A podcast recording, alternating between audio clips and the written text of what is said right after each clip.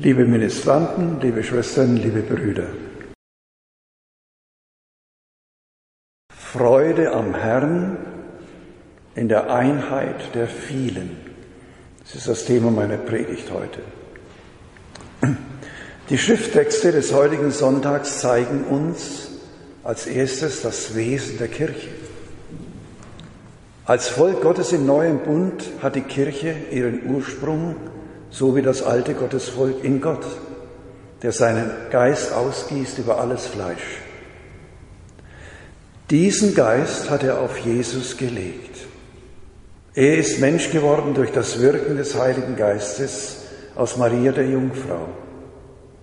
Er ist der Christus, der vom Vater mit dem Heiligen Geist gesalbte, der den von den Propheten verheißenen Messias, er sagt von sich, der Geist des Herrn ruht auf mir. Ein zweites. Das gemeinsame Hören der Weisen Gottes baut das Volk Gottes auf. Das haben wir besonders in der ersten Lesung vernommen. Ein erstes dazu. Heimkehr wird zur Umkehr.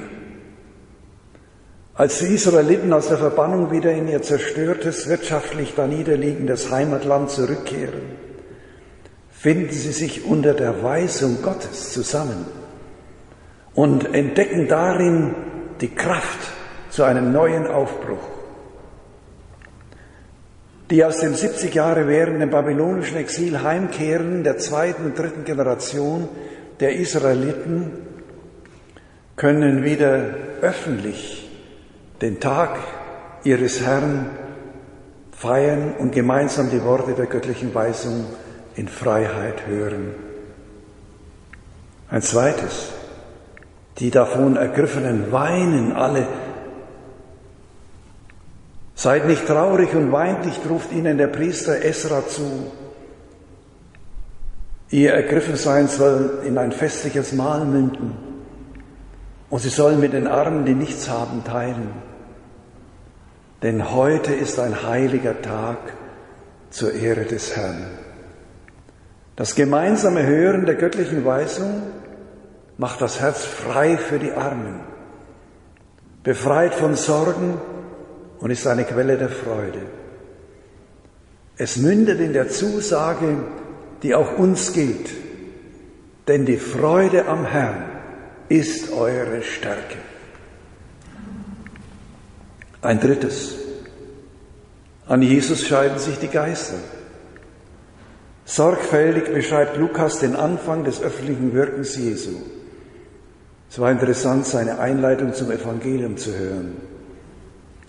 Für einen frommen Israeliten wie Jesus war es selbstverständlich, am Tag des Herrn in die Synagoge zu gehen, also ins Gotteshaus, um gemeinsam das Wort Gottes zu hören und Gott zu preisen. Gleich am Anfang seines Wirkens erleben wir Jesus als Verkünder und Ausleger des göttlichen Wortes, das zur Selbstoffenbarung Jesu wird. Heute hat sich das Schriftwort, das ihr soeben gehört habt, erfüllt. Jesus wendet das den Messias ankündigende Prophetenwort des Jesaja auf seine Person an seine Landsleute, wie reagieren sie? Wie wir in der Fortsetzung des Evangeliums am nächsten Sonntag hören werden, mit handgreiflicher Empörung. Seine Zuhörer waren auf einmal Todfeinde geworden. Wie aber sieht Jesus die an ihn glaubenden und ihm nachfolgenden Menschen, seine Kirche, uns? Im Gleichnis vom Weinstock und den Reben zeigt sich die Kirche als Jesu Christi lebendiger Leib. Jedes Glied am Leib ist wichtig. Alle Glieder unterstehen dem einen Haupt, das Christus ist. Auch der Papst nennt sich Servus Servorum Dei, Diener der Diener Gottes.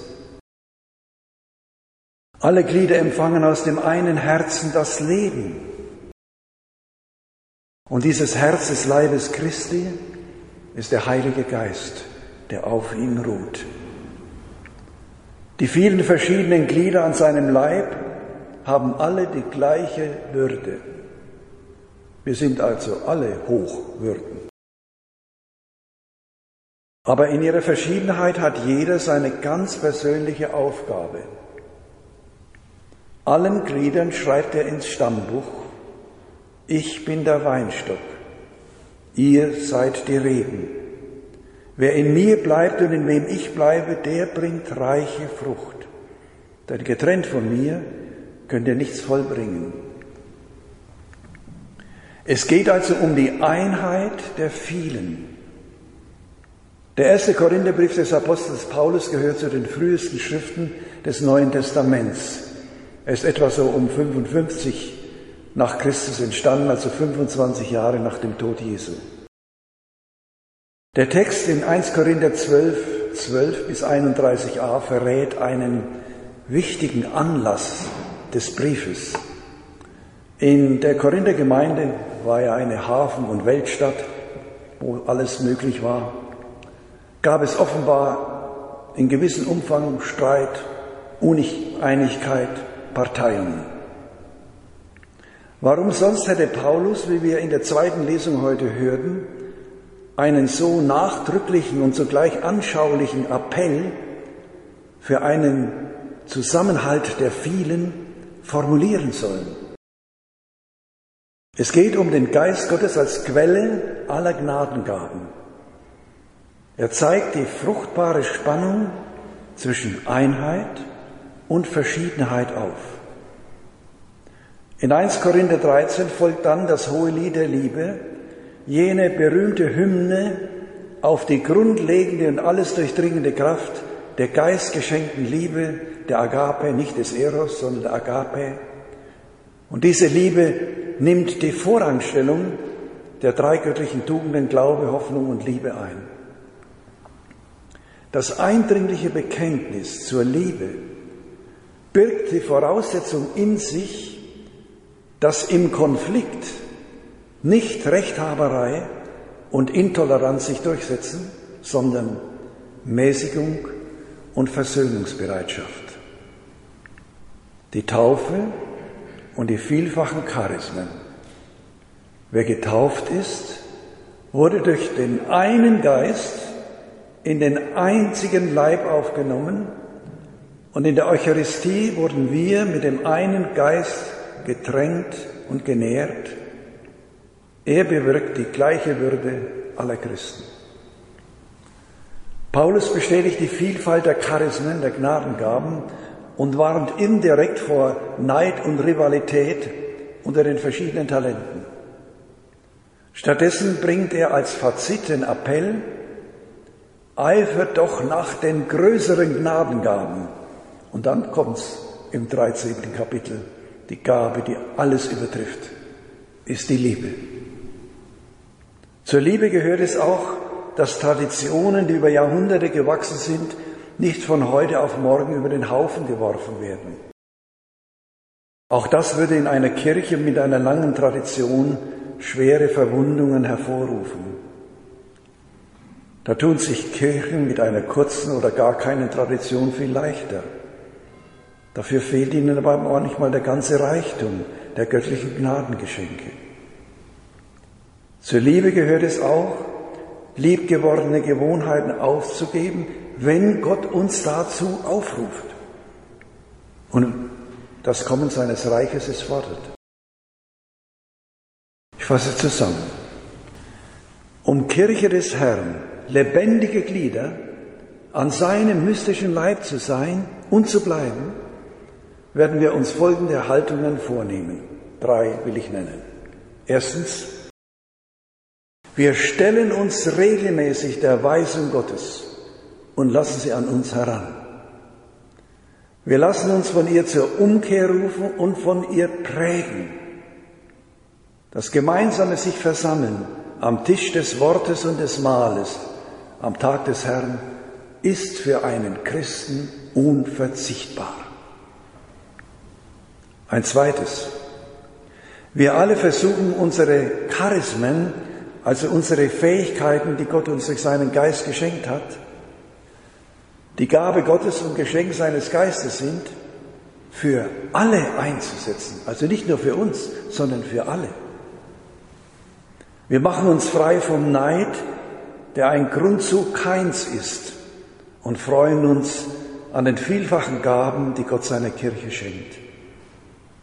Und je mehr solcher Gaben wir erkennen, umso schöner, umso besser ist es.